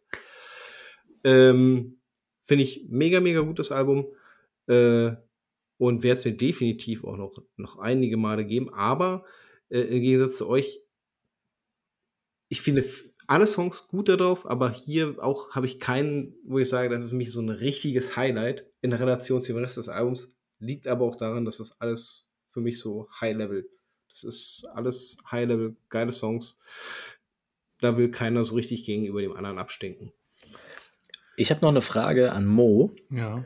Äh, weil Mo, du bist ja auch so, bist ja schon so ein bisschen auch Iron Maiden Freund. Ja. Und so, so ein bisschen so hier Oldschool, äh, hier, also New Wave of British Heavy Metal äh, und so. Und äh, für mich haben halt besonders auf den neueren Alben, aber über die gesamte Bandhistorie hinweg, dieses Soli und Leads, die sie da haben, hat so einen krassen Iron Maiden-Touch irgendwie für mich. Und das ist irgendwie geil. Also ich find's geil, irgendwie sowas halt, weil sie es halt aufbrechen, nicht mit irgendwelchen verfrickelten, überbordenden sonst was Soli oder so, sondern wirklich so krass rhythmischen Heavy Metal äh, Dingern, die halt, du hast im Hintergrund immer noch den, den Bass und die Drums und alles. Aber irgendwie ist es so erfrischend und es passt irgendwie für mich. Ich weiß nicht, wie, ob das dir auch so ging oder euch. Also, ähm, also das ist mir aufgefallen, aber also Iron Maiden habe ich jetzt nicht rausgehört. Ich muss aber auch, also es, ich würde lügen, wenn ich jetzt sagen würde, ich bin ein riesen Iron Maiden-Fan oder so. Ich kenne mich mit der Band ja kaum aus. Gerade mal, dass ich weiß, dass irgendeiner von den Sängern mal Bruce oder so hieß. Kann also du bist großer Powerslave-Freund. Du bist ein äh, Powerslave-Freund. Ja, voll. ja, ja, stimmt, stimmt, definitiv. Also ich meine, das Tape äh, macht sich gut. Ähm, nee, äh, ist mir auf jeden Fall aufgefallen, finde ich sehr, sehr gut. Äh, das ist ja aber auch, also genau, das ist auch so ein Aspekt, den ich halt irgendwie an allen drei Alben eigentlich wertschätzen kann. Also ihr wisst ja, ich bin jetzt auch nicht der über Death Metal äh, Fan oder so, aber, aber wenn halt wenn was interessant gemacht ist und irgendwie, hm, sag jetzt mal, irgendwie spannend, auch musika aus musikalischer, also in musikalischer Hinsicht spannend gemacht, im Sinne von viel Variabilität und ähm, Einfallsreichtum und irgendwie, ja, genau, geile Melodien, geile drückende Parts und so. Das, das, das taugt mir schon. Und ich muss auch sagen, in dem Fall, die Klagesang-Teile, ähm, die gefallen mir zum Ende hin. Dann am äh, dritten, dritten Album gibt es ja auch einige Parts, noch viel besser. Die werden immer geiler eigentlich. Und es hat mich auch so leicht, das kann ich jetzt gleich mal einen Ball zurückgeben an Philipp. Es hat mich manchmal so ganz leise irgendwie an Disillusion erinnert, wenn er da so klar singt, weil weil das halt auch in so einem, sag jetzt mal, so ein, ja, irgendwie eher so ein verspielteren Metal irgendwie mit eingebettet war und so, ja. Also fand ich eigentlich, also ja, finde ich sehr nice. Ja, es ist definitiv so. Das liegt aber auch ein bisschen wahrscheinlich daran, dass beide Sänger jetzt nicht die krass grandiosesten Sänger sind. Und dementsprechend halt äh, sie beide irgendwie, was den Klagesang angeht, schon ein bisschen auf die gleiche Art und Weise agieren. ich verstehe, äh, was du meinst. Ja, ja, ich meine, es passt definitiv irgendwie rein und ich finde es ja so tatsächlich bei so extremeren Bands, äh, wenn der Klagesang so ein bisschen rauer ist oder so ein bisschen imperfect, finde ich das schon ganz geil eigentlich. Ähm, deswegen kann ich das ganz gut äh, appreciaten, sage ich jetzt mal. Jo. Kann ich das appreciate? Muss aber, ähm, Ja, eine genau. Sache wollte ich noch Du, sagen. wir müssen ja beweisen, dass wir auch ein bisschen Englisch können. Ja, So, Nicht. Worship. Ja. apropos appreciaten, also ich muss auch noch mal meine Props ausgeben und den Danny ein bisschen auch trösten vielleicht. Ich finde das Cover vom dritten Album schon auch gut. Ähm, aber ich muss auch sagen, es, in dem Fall ist es das mit Abstand, äh, sag ich jetzt mal, das ist sehr überzeichnet, finde ich. Also das ist so Du, ein bisschen ich hab- Dali-mäßig irgendwie fast schon, ja. Also irgendwie so äh, überscharf. ihr, und braucht so. da, ihr braucht da keinerlei Rücksicht auf meine Gefühle zu nehmen. Ich finde nicht, dass es das beste Cover ist. Ich finde, es ist das düsterste Cover von den dreien, die wir haben. Hm. Ja, das kommt auf die Nicht- Definition von düster an. Ja. Ja. ja. Also alles gut. Ich habe, ihr, ihr, ihr, tut mir damit jetzt gerade nicht weh. Aber habt ihr mal in, habt ihr mal das Live-Album angehört? Ja, Sie? also ich sag mal so, was, ich, ich sag's halt einfach. Oder was? Ja, also ich sag mal so, äh, ist meiner Meinung nach ein unglaublich geiles Live-Album. Also ich finde das wirklich richtig gut, dieses Live-Album. Also es kommen alle Songs so rüber, die Produktion ist gut. Muss ein gutes Konzert gewesen sein, einfach auf dem äh, Kultefest. Ähm, richt- also ich finde es richtig gut. Ich finde auch die Songauswahl ist gut auf alle drei Alben verteilt und so. Und äh, man merkt auch, dass das Publikum sehr viel Spaß hatte. Und ich fand, ich habe es genauso wie Dumo als allererstes tatsächlich gehört. Äh, und das bringt richtig Stimmung einfach auf all die Alben. Ähm, das ist wirklich ein richtig gutes äh, Live-Album, finde ich. Übrigens, ne, Kultefest, ne, auch da wieder der Bezug direkt Ah. zu Hans-Peter. Ja.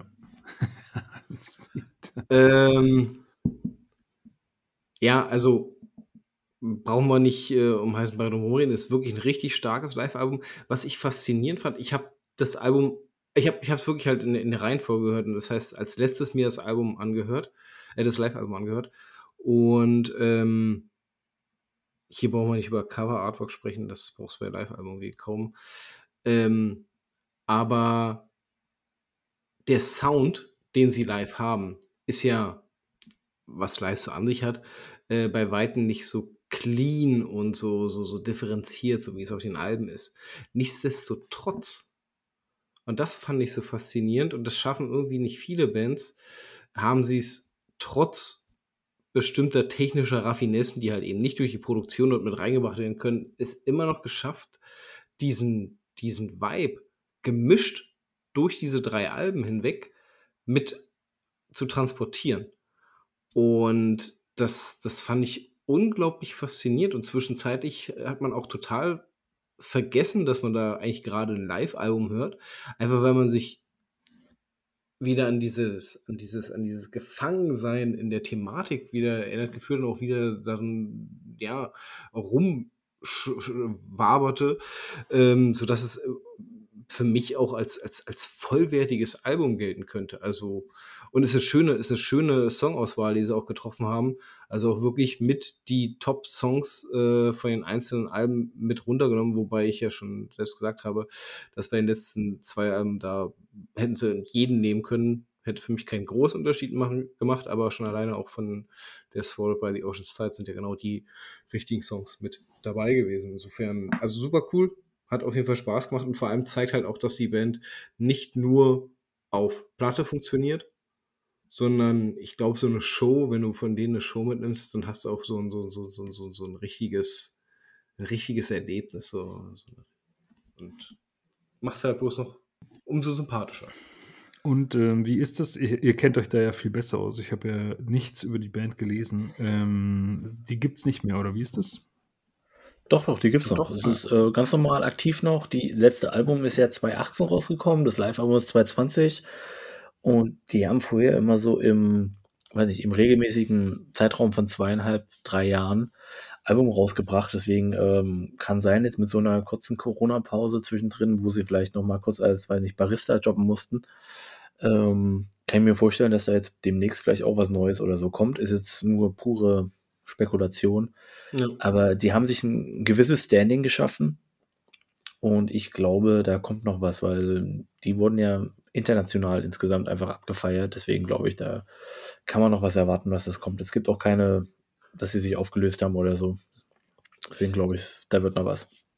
Hier mal die Frage, ähm, habt ihr das Gefühl, dass über die drei Alben hinweg so ein bisschen Abnutzungserscheinung dieser Cthulhu-Thematik ähm, und wie sie auch musikalisch umgesetzt ist, dass das irgendwie ansatzweise mal so, so stattgefunden hat? Oder habt ihr das Gefühl, dass die Band versiert genug ist, damit so umzugehen, um auch noch weitere drei, zehn, was weiß ich, äh, äh, so hochwertige Alben rauszudonnern?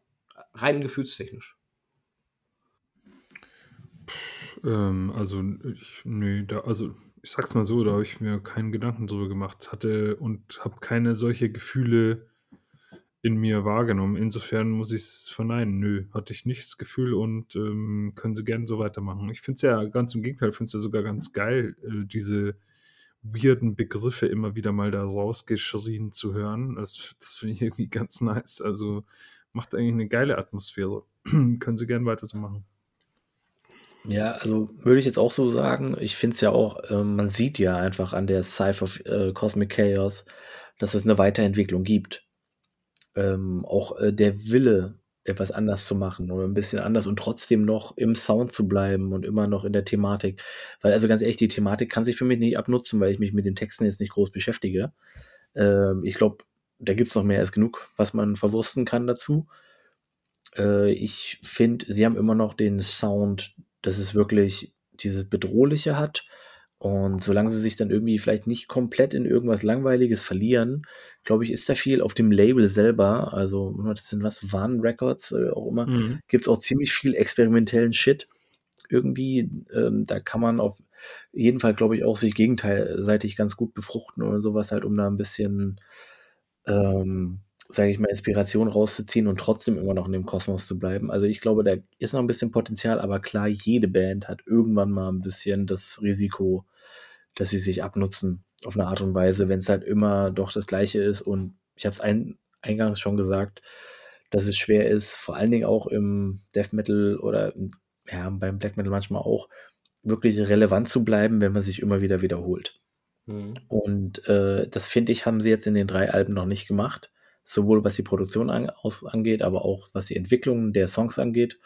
Und dementsprechend würde ich sagen, da sind auch ein paar gute Releases drin. Also, ich finde auch, dass, dass, dass die Entwicklung, die sie über die Alben hinweg genommen haben, auch was äh, songliche Strukturen anbelangt, äh, auch Experimentierfreude anbelangt, äh, auch ja, andere Sachen mit einfließen zu lassen, dass das immer noch genügend Potenzial beinhaltet, um wenn man es denn richtig anstellt, auch langfristig äh, ähm, damit vernünftige Alben auf die Beine zu stellen, zumal auch alle Musiker innerhalb der Band auch noch in anderen Bands mit aktiv sind, sofern ich das aus diesem Podcast richtig rausgehört hatte, weil äh, über den, die Metal Archives äh, liest du davon gar nicht so viel, sondern da sind ja gar keine weiteren Verlinkungen mit drin. Ähm, aber die sind auch noch in anderen Bands mit das heißt, die, die nehmen ja automatisch äh, damit auch schon wieder ein bisschen ne, neue neue Einflüsse mit auf.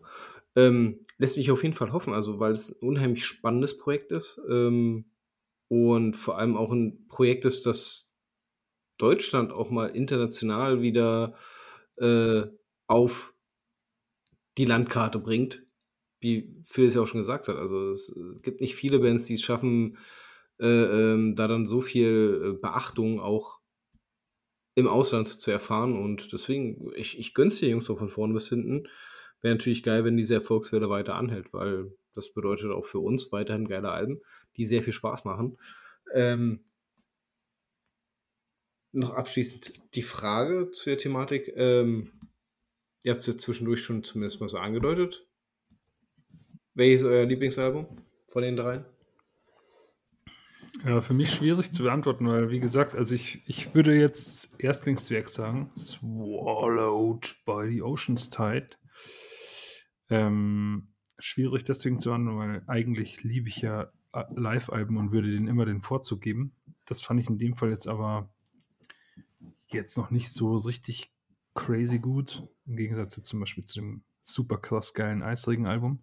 Ähm, und äh, ich glaube, dass ich mit dem dritten Album, wenn ich mich da nochmal ein halbes Jahr oder ein Jahr oder zwei Jahre damit beschäftige, dass das am Ende wahrscheinlich, also ich könnte ihm das Potenzial einräumen, dass es mein Lieblingsalbum wird. Bin mir Hm. aber unsicher. Also stand jetzt Swallowed by the Ocean's Tide mit dem Titeltrack sogar als besten Song. Das ist richtig dramatisch geworden so. Oh. Ich bin genauso hin und her gerissen, äh, weil meiner Meinung nach der stärkste Song, den sie bisher gemacht haben, wirklich Jugafin Spell ist. Mhm. Aber generell auch einfach, ich mag einfach die Produktion und den Sound von der Swallowed by the Ocean's Tide. Ähm, bleibt für mich am meisten noch im Ohr oder irgendwie reißt mich am meisten mit. Also ich fand das einfach so ein mitreißendes Ding zu hören. Und ich finde die anderen gut und definitiv das dritte Album ist nah dran an, dem, an der Swallowed, aber ich finde, äh, Swallowed hat so ein bisschen so irgendwie, keine Ahnung, das hat mich so ein bisschen aus diesem Trab des, also dieses, was ich ganz am Anfang auch gesagt habe, dieser Trab des deutschen Death Metal so ein bisschen rausgeholt. Und dann einfach zu sehen, so, boah, ja, genau, endlich hatten wir mal irgendwie was, es klingt oldschool, aber immer noch frisch. Und deswegen finde ich, ist das, thront das jetzt noch über den anderen Alben so ein bisschen. Ja, ich habe es ja vorhin auch schon kundgetan, äh, alleine dadurch, dass ja die, die beiden Songs, die bei mir irgendwo hängen geblieben sind, da schon allein vom ersten ins Werk sind und ähm, auch äh, dieser, dieser Debütalbum-Bonus noch mit dazukommt, so ein bisschen ähm, musikalisch würde ich definitiv äh, The Scythe of Cosmic Terror nehmen, aber rein vom. Gesamtpaket her. Chaos, Entschuldigung. Ähm, vom Gesamtpaket Paket her trotzdem Swallowed by the Ocean Side. Also sprechen wir alle eine Sprache. Thema durch. Mo, du sollst mich an was erinnern. Ah ja, genau, Niete. Was für Nieten, ey. Hast du sie mal angehört? So, jetzt muss ich. Ja, tatsächlich habe ich sie mir angehört. Ähm, und ja, also äh, es würde mich jetzt nicht überraschen, dass, dass es jetzt für mich jetzt kein, kein, kein totales Highlight war, weil einfach mal äh, der, der, der äh, Heavy Metal Aspekt innerhalb dieser Tonkunst doch zu viel, viel zu präsent war. Ähm, nichtsdestotrotz, es hat, es hat schon Spaß gemacht. Also, ähm, es ist, ist ein bisschen so Fire-Album, kann man schon sagen, also ein, ein, ein Black Fire-Album. Ähm, ich werde es mir aber definitiv nicht nochmal geben. Dafür war es mir zu, zu heavy-lastig. Aber, und jetzt war, weswegen du mich unbedingt daran erinnern solltest, es hat mich an ein anderes Album erinnert. Ah, Und nice. zwar an äh, die Band, ich muss es raussuchen nochmal, weil ich kann mir diese coolen Namen dann immer nicht so ganz merken. Malo Karpatan, ich glaube, das sind Slowenen, die ebenfalls so eine Mischung aus Heavy Metal und Black Metal spielen. Und das Album heißt äh, Krupinske ohne. Ähm, So wie du es bisher ausgesprochen hast, klingt es wie ein Album von Ele- Electrolyzer. Ja. ähm, ja, tatsächlich ähm, klingt es äh, zumindest vom Titel her so. Aber vom Prinzip her ist es exakt dasselbe, äh, was auch Night spielen. Also die wirklich diese stark Heavy Metal beeinflusste äh, ähm, mit einer doch sehr rauen, stark an den Black Metal anlehnenden Stimme. Sie sind bloß musikalisch und ich mag diesen Begriff auch so unglaublich gerne. Der trifft auf kaum eine Band so zu wie bei denen. Kauziger. Mhm. Die sind einfach kauziger. Ähm, ich glaube, die könnten dir gefallen. Malo Karpatan, ähm, kannst du dir auf jeden Fall mal antun. Hatte ich mir damals sogar extra. Also findest du auch bei mir in der äh, Ich, hab, ich, Liste mit drin. ich hab's schon gewishlistet. Sieht schon mal ganz cool aus. Du hast es schon gewünscht. Ja. Also, genau, ich bin damals über das Cover gestolpert ähm, und musste auch erstmal ein bisschen mit der, mich an der Musik, naja, räuspern. Aber es, es ist sehr lustig auf jeden Fall. Ja, also ich meine, hätte nichts jetzt erwartet oder so. Es ist halt, genau, es ist halt ein Heavy Metal Album, dieses Night. Ähm, bloß der Gesang ist ein bisschen ungewöhnlich. Das ist eigentlich alles. Also eigentlich, wenn du den Gesang auf Heavy Metal äh, links drehst, dann ist es ein stinknormales ähm, Album. Nichts Ja. großartig besonders. Ich fand es halt irgendwie geil. Wie gesagt, ich, fand- ich habe mir immer vorgestellt, dass Skeletor sitzt, äh, steht irgendwie auf der Bühne und, und singt halt irgendwie was zu Ja. einer Heavy Metal Band. Fand ich irgendwie nice, die Vorstellung und von dem her, ja. Aber cool, dass du es angehört hast. Hört, Ja, hört doch mal jemand natürlich. an, was ich so empfehle. natürlich. Natürlich, wieso soll ich denn nicht? Apropos, was du so empfiehlst. Ähm, jetzt muss ich gerade mal, ich weiß, Phil wollte heute nicht. Nee, doch, ich habe jetzt was gefunden im Raussuchen. Okay, Ich, streiche ich, Phil möcht- wollte heute nicht. ja, ich, ich erstmal möchte ich anmerken, das erste, was ich hatte, fand ich eigentlich ganz cool. Dann habe ich mich recherchiert, dann, also ich habe den Nazi-Check gemacht und war am Ende, keine Ahnung, wusste immer noch nicht hundertprozentig, wie schlau ich bin, aber das war mir alles ein bisschen zu wischiwaschi, was da irgendwie war. Deswegen rede ich lieber nicht über die Band, die ich äh, da ganz gut fand und werde da jetzt trotzdem weiter einen Bogen drum machen, weil das ein bisschen zu blöd war, was der Typ manchmal sagt. Äh, und mir ist aber jetzt gerade äh, während der Sulfur Aeon Folge gesehen, dass der Bassist, der seit 2018 bei Sulfur Aeon spielt, ähm, früher bei Symbiontic gespielt hat, oder Symbiontic, wie auch immer, äh, die ihr letztes Album 2005 rausgebracht haben, namens Vaya. Und dementsprechend ist es keine Neuentdeckung, sondern eine Wiederentdeckung, die ich mir definitiv jetzt nochmal wieder anhören werde. Ähm, die sind anscheinend auch seit 2021 wieder aktiv, haben aber noch nichts Neues rausgebracht. Ich kann mich aber erinnern, dass es so ein technisches Death Metal Album war, was mir eigentlich ganz geil äh, in Erinnerung ist. Und ich werde mir das nochmal anhören, weil ich glaube, das hatten wir im Forum damals auch ein bisschen abgefeiert Mm, auf eine kleine Art und Ich Weise. mich so vage an den Namen, ja. Weil Symbiontic hatten wir noch was gehabt irgendwie und ich glaube, das war sehr melodischer Tech-Dev oder so. Ich weiß es nicht mehr hundertprozentig, aber ich fand es geil damals und ich möchte es jetzt einfach nochmal raushauen, weil ich das ganz cool fand und ich glaube, ähm, äh, so eine wieder, wieder Neuentdeckung ist auch was Neues mal.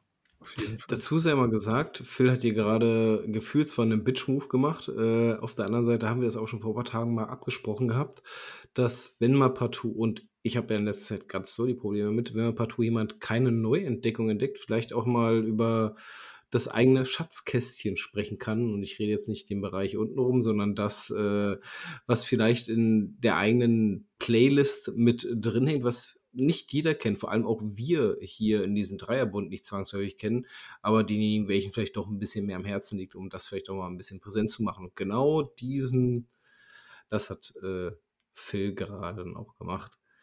Ähm, Mo, du hattest heute Also ich habe mich die letzten Wochen ähm, mit was anderem beschäftigt als Neuentdeckung. Ich habe zwar was entdeckt, aber ich kann noch nicht so wahnsinnig viel neu dazu sagen. Ich habe euch das auch geschickt. Äh, Wargraf. Ähm, zwei Alben habe ich euch geschickt. Oder nicht, ich glaube eine Single, äh, eine EP und ein Album oder so. Ähm, das, also ja. beide, beide Sachen, die ich jetzt sagen werde, habe ich eigentlich nicht entdeckt, sondern wurde drauf gestoßen, weil, bei, weil wie gesagt, ich bin Spotify Newbie. Ähm, da, das hat ja so irgendwie an sich, dass wenn man dann so ein Album durchhört, dass man auf einmal irgendwo komplett anders angelangt. Ähm, und mich hat es doch tatsächlich, ich habe keine Ahnung warum, aber nach einmal so verehren hören, ähm, auf ein Album gestoßen, das ich im Jahresrückblick 2021 unter die Top 3 gewählt habe, und zwar auf Unquell. Und ich habe es einfach wieder gehört. Und das war, das kann ich einfach nur mal empfehlen. Hört doch mal eure Top 3 wieder, weil ich habe das mit ähm, Runes of Beverast sehr, sehr oft gemacht. Das höre ich tatsächlich relativ häufig. Ähm, Antrisch, Antrisch, Antrisch habe ich, ähm, Antrisch. ja, sorry, ähm, habe ich tatsächlich jetzt seit Neujahr, glaube ich, tatsächlich vielleicht gar nicht mehr gehört sogar. Unquell vielleicht ein, zwei Mal, aber schon ewig nicht, bestimmt auch seit Januar. Jetzt mal wieder und es ist einfach ein geiles Album. Es ist wirklich hammergeil. Äh, ich bin so froh, dass ich den Top 3 genommen habe. So geil verspielt, diese geilen, auch diese teilweise diese Madrigalklänge, mittelalterliches Gezudel und so. Und dann kommt, da passt dieses Schweizerdeutsch so hammergeil dazu. Äh, das ist echt rund von vorn bis hinten. Und genau, das, das war eigentlich was, mit was ich mich beschäftigt habe. Und dieses Warngraf, das kann ich schon auch empfehlen. Ich fand es super spannend. Also die Single ist nochmal anders als das, das Album, das ich euch dann geschickt habe, wo ich ja, glaube ich, auch dazu geschrieben hatte, erinnert mich teilweise so ein bisschen an alte Cradle, bloß in gut. Und, ähm, und was ich da halt vor allem, was mich da ein bisschen so fasziniert hat, war die Stimme von dem Sänger, die mich sehr oft oder na, sehr oft nicht, aber stellenweise an Inquisition erinnert hat. Und ihr wisst, ich bin ein Riesenfan von Inquisition, vor allem wegen der Stimme. Ähm, das fand ich echt sehr spannend. Ich glaube, das ist in Schweden, bin, da bin ich mir jetzt nicht so ganz sicher. Aber ich werde mich damit nochmal genauer auseinandersetzen und vielleicht bringe ich es beim nächsten Mal dann ähm, bewusst mit. Schön. Dann bleibe ich noch als der Dritte im Bunde. Ähm, ich bin, ich weiß gar nicht wie, ich glaube, ich bin über das Cover darüber gestolpert, äh, auf die Band Drudensang aufmerksam geworden. Ähm, die sind bei äh, Folter Records ansässig ähm, und das Al Album Tuifilsried ähm, tatsächlich äh, so äh, bescheuert geschrieben, wie sie es anhört. Ähm, was erwartet einen dort? Also die Band selber ist mit Vorgängerband eigentlich schon seit äh, 2010 mit aktiv. Also Vorgängergang war Ravenswacht. Ist eine deutsche Band, kommt aus einem wunderschönen Moländle, äh, also aus Bayern. Uh, Äh, schon wieder ein Minuspunkt.